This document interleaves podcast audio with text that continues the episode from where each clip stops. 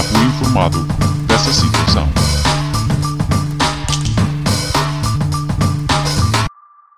Olá, parece que a cena agora são as novas variantes e mutações de Covid. O que começou na China já ganhou uma versão europeia e africana. A que está a bater mais é a de Inglaterra, que apareceu em Londres, mas também já há uma na África do Sul.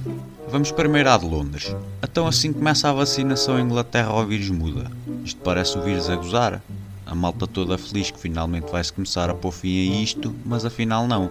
Faz lembrar aqueles gajos em maratonas que vão a corrida toda em primeiro, mas começam a abrandar e a festejar 50 metros antes do fim e passa ao que vinha em segundo em sprint.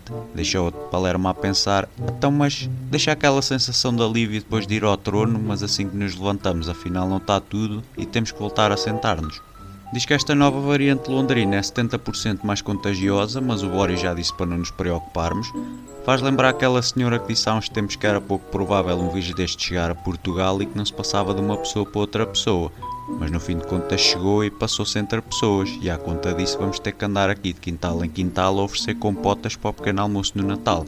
Com isto, o resto do mundo está a fechar portas à Inglaterra e eu tenho para mim que isto do Covid às tantas teve foi tudo a ver com o Brexit a malta da União Europeia não curtiu muito a cena e então vamos lançar uma pandemia mundial para os ingleses não terem mania. E a China afinal foi só um bote expiatório. Próximo passo é arrebentar com o canal da Mancha.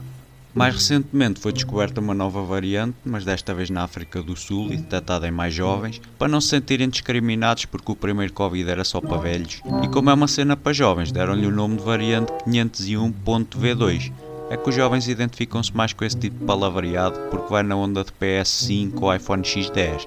De realçar que esta variante foi descoberta pelo professor Túlio de Oliveira. Eu não sei se confio muito numa coisa descoberta por um gajo chamado Túlio. Quero ainda chamar a atenção que a mutação inglesa apareceu em Londres, não foi em Donoghshire nem Lancashire, para além de estar a mudar, o vírus também anda a ficar fino e espero que o da África do Sul tenha aparecido em Joanesburgo e não numa qualquer província remota onde as pessoas fazem criação de moscas na cara. Isto era o mesmo que termos a variante de Lisboa e do Porto e depois ter uma variante da aldeia de Coina. Isto não traz credibilidade.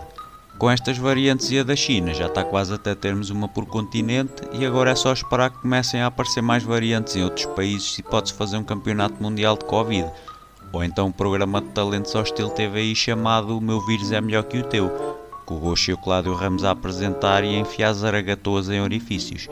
Então.